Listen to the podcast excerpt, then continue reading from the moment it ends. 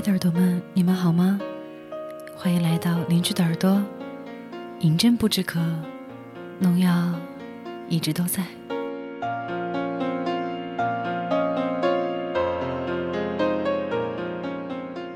首先和大家说，真的好久没有更新了。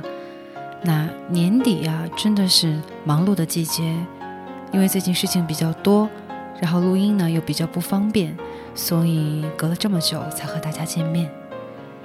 我算着日历，马上也要过年了，要是再不推出一期节目，实在是有点说不过去。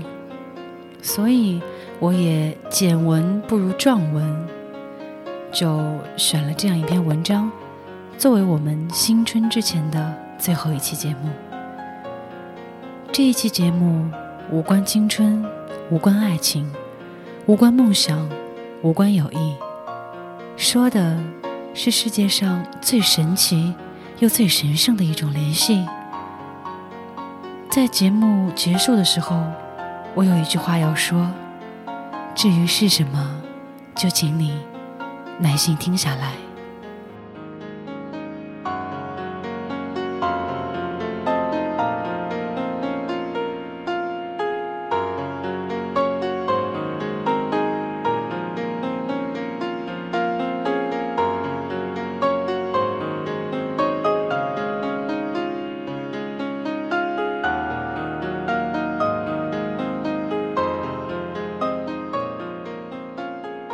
好可惜，每个人笔下的妈妈，都只做过两件事儿：一是下雨天来学校给我送伞，伞向我这边斜过来，我在她撑起的一方晴空里安然，她却淋湿了大半个身子；二是深夜我发高烧，她背起我就往医院跑，前前后后忙了一整夜，眼睛布满血丝。更可惜的是，在学生时代写有关母爱的作文时，这屡试不爽的两个例子，都是从作文书里抄来的，都没有发生过。那发生过什么呢？我们的妈妈做过什么事情呢？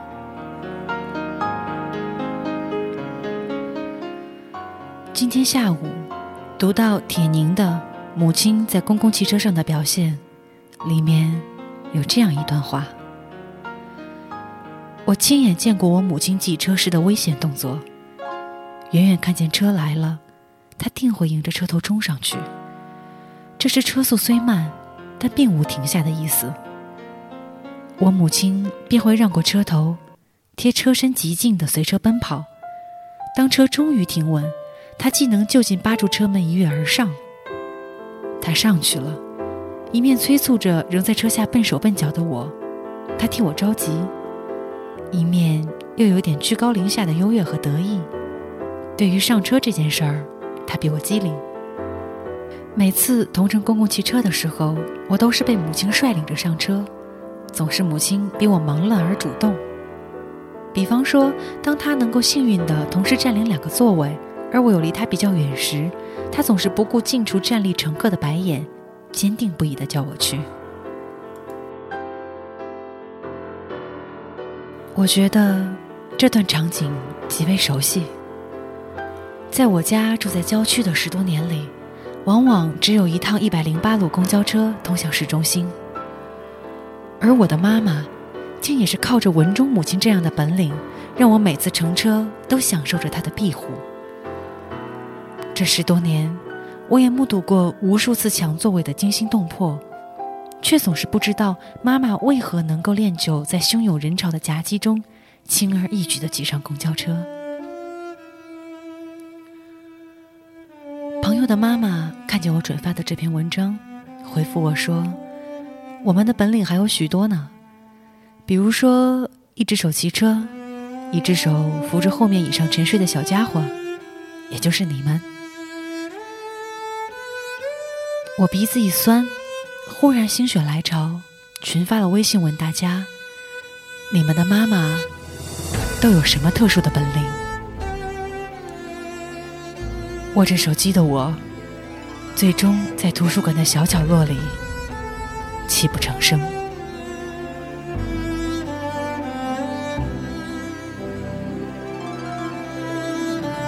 在幼儿园放学出现的几百个小朋友中第一眼看到我小时候生病特别顽皮，非要我妈背着我，我妈就一边背着我一边做饭。我小时候不睡觉，我妈可以一边睡觉一边一只手跟着我移动位置，确保我不掉下床。老妈和我都晕车，为了治好我晕车，她就一直去坐车，最后她练好了。就能带着我每天坐车。我老妈在我小学的时候，永远能在我起床前把早饭弄好。我到现在都不知道她是几点起床的。骂我两小时不停。只要是我想吃的东西，她都能做出来，只为了让每天的饭菜不单一，还根据我自创了很多菜色。付出能力特别强，我不知道他是不是因为我才这样。不过每次和他去买东西，他都能拿的特别多、特别重，基本不让我拿。老妈是超人，永远有钱能给我。出生的时候难产，医生是拿镊子夹着我的头弄出来的。后来头上有一片淤青，医生说会跟着我一辈子。没想到，老妈揉着揉着就消失了。有一次去亲戚家吃饭，主人表示因为我是女孩，不让在桌上吃，让我到旁边的小桌子上吃。然后我妈当场就把桌子掀了。家庭医生啊，自学成才的，我的病都是我妈医好的。从我书房前路过。一眼就能看出来，我是在认真学习，还是在课本底下摆了课外书。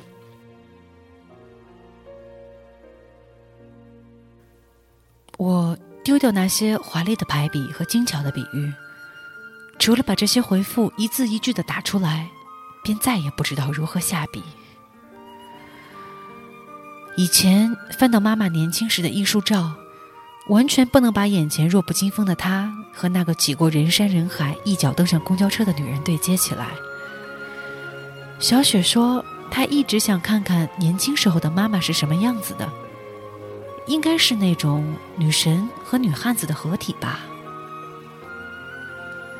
而我觉得，妈妈们年轻的时候，应该都是女神。她们也搞不清楚大白菜多少钱一斤。猪肉应该买哪一种才会肥瘦得当？做番茄炒蛋的时候，应该先放番茄，还是先放鸡蛋？搞不清怎么晒棉被才会让它变得温暖又松软，带着太阳的味道。搞不清如何和小贩争得面红耳赤，才能讲到最低的价格，省下这一块两块的零钱过日子。搞不清要怎么哄整夜整夜不睡觉的小孩，什么时候该加衣服，什么时候该换尿布，发烧了怎么办？长小疹子了又怎么办？搞不清当孩子捧着不及格的卷子眼巴巴望着你时，是该责骂还是该鼓励？被老师在家长会上点名批评他上课讲小话时，又要如何掩盖住脸上的尴尬和羞愧？搞不清孩子爱个明星就爱得死去活来，哭着吵着要在中考前一晚看他的演唱会时，该怎么办？搞不清进入青春叛逆期的小孩怎么会有那么多禁区，只要踩到便会有天翻地覆的一场战争。搞不清这个被自己宝贝长大的少年嘴里，怎么可以说出那么狠心的话？搞不清。该不该让他选择外地的大学？怕他在外面照顾不好自己的生活。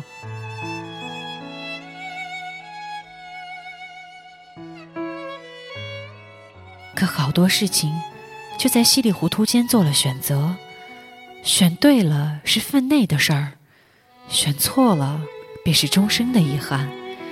心里觉得对不起孩子一辈子，但其实自己。早已经为他操了一辈子的心，流了一辈子的汗和泪。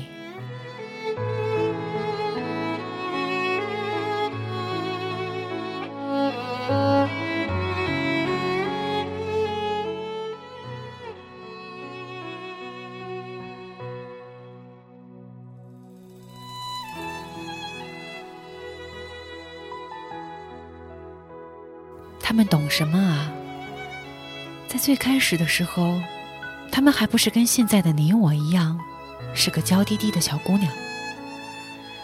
都林黛玉、香消玉殒会哭，买到流行的牛仔裤会笑，讨论费翔在春晚舞台上唱的《冬天里的一把火》时会眉飞色舞。从行李里面拿出家里带来的咸菜，打开盖子的时候会小心翼翼。收到校门口吹口哨男生送来的玫瑰花和信封，会害羞脸红。以前有个段子是。妈妈是个美人儿，时光，你别伤害她。谁说时光伤害了她？时光一直让她变得坚强，强到不可思议，以至于我们会突然意识到，妈妈变成了超人。他永远能抢到公交车的座位，他会背着我做任何一道我想吃的菜。他不再晕车，他掀了桌子。他一眼看出我有没有在学习，他一只手骑单车，他背着大包小包的行李送我到异乡读书，他能够不停的骂我两个小时，他永远有钱给我。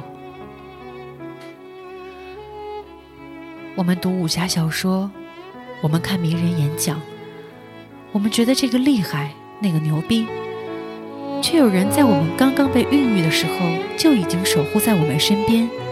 成为寂寞天地里你的大英雄。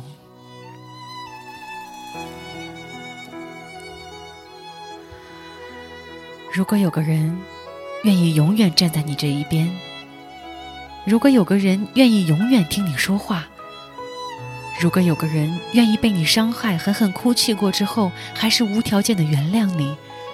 如果有个人愿意为你从高高在上、不食人间烟火的女神，变成精明能干、无所不能的女英雄，别的都不再提，只要有一个人愿意为你做二十年的饭，不管他带着病还是发着烧，不管买菜的路上是风雨还是烈日，只要他愿意为你做二十年的饭，如果世上……只剩下一个这样的人，她必然是你的母亲。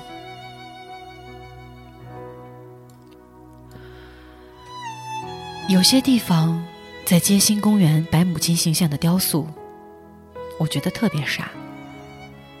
最鲜活的母亲不会呆呆的坐在公园里望着日出日落，那他在哪里？他在行色匆匆的街头。他在奋力挤上的公交车上占了两个座位，他在一手稳稳地握着单车头，一手颤颤地扶着后座的孩子。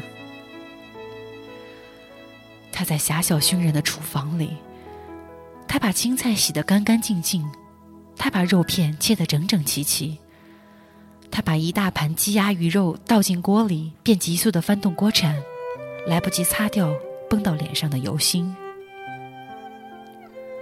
他在喧闹拥挤的学校，他在老师办公室里为你承担所有的过错，他在人头攒动的校门口第一个认出你来，他在你的毕业典礼上激动得泣不成声，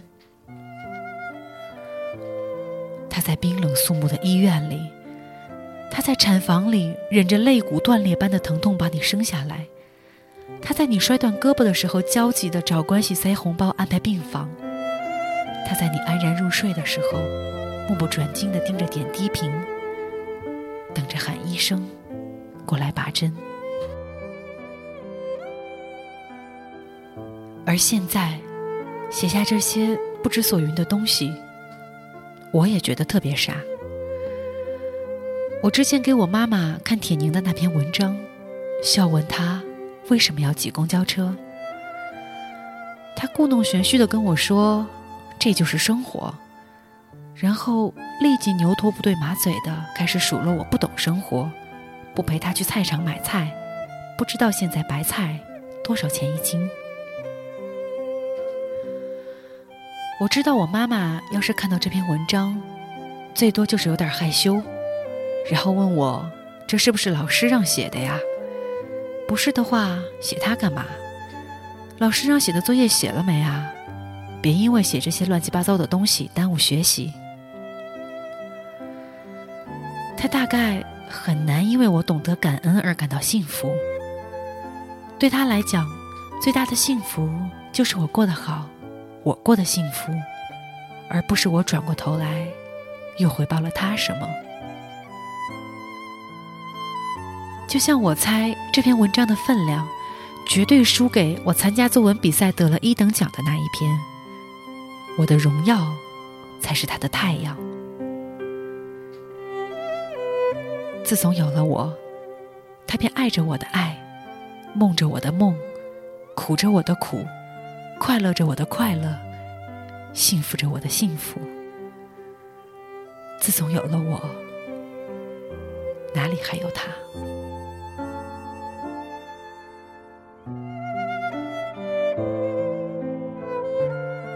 这又不是感动中国的颁奖词，难道还需要个字斟句酌的结尾吗？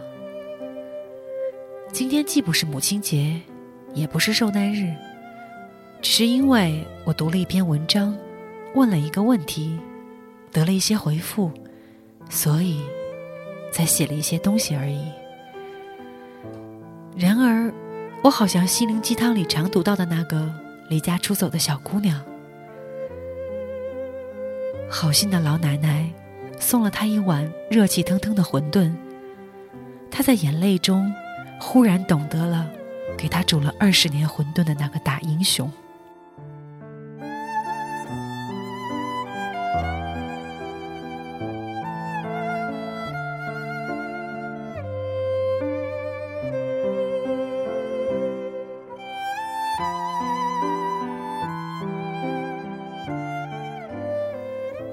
文章到这里就分享完了。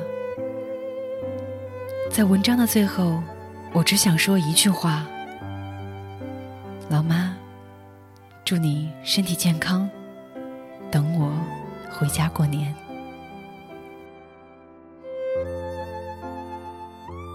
饮鸩不止渴，农药一直都在。我们以后再见。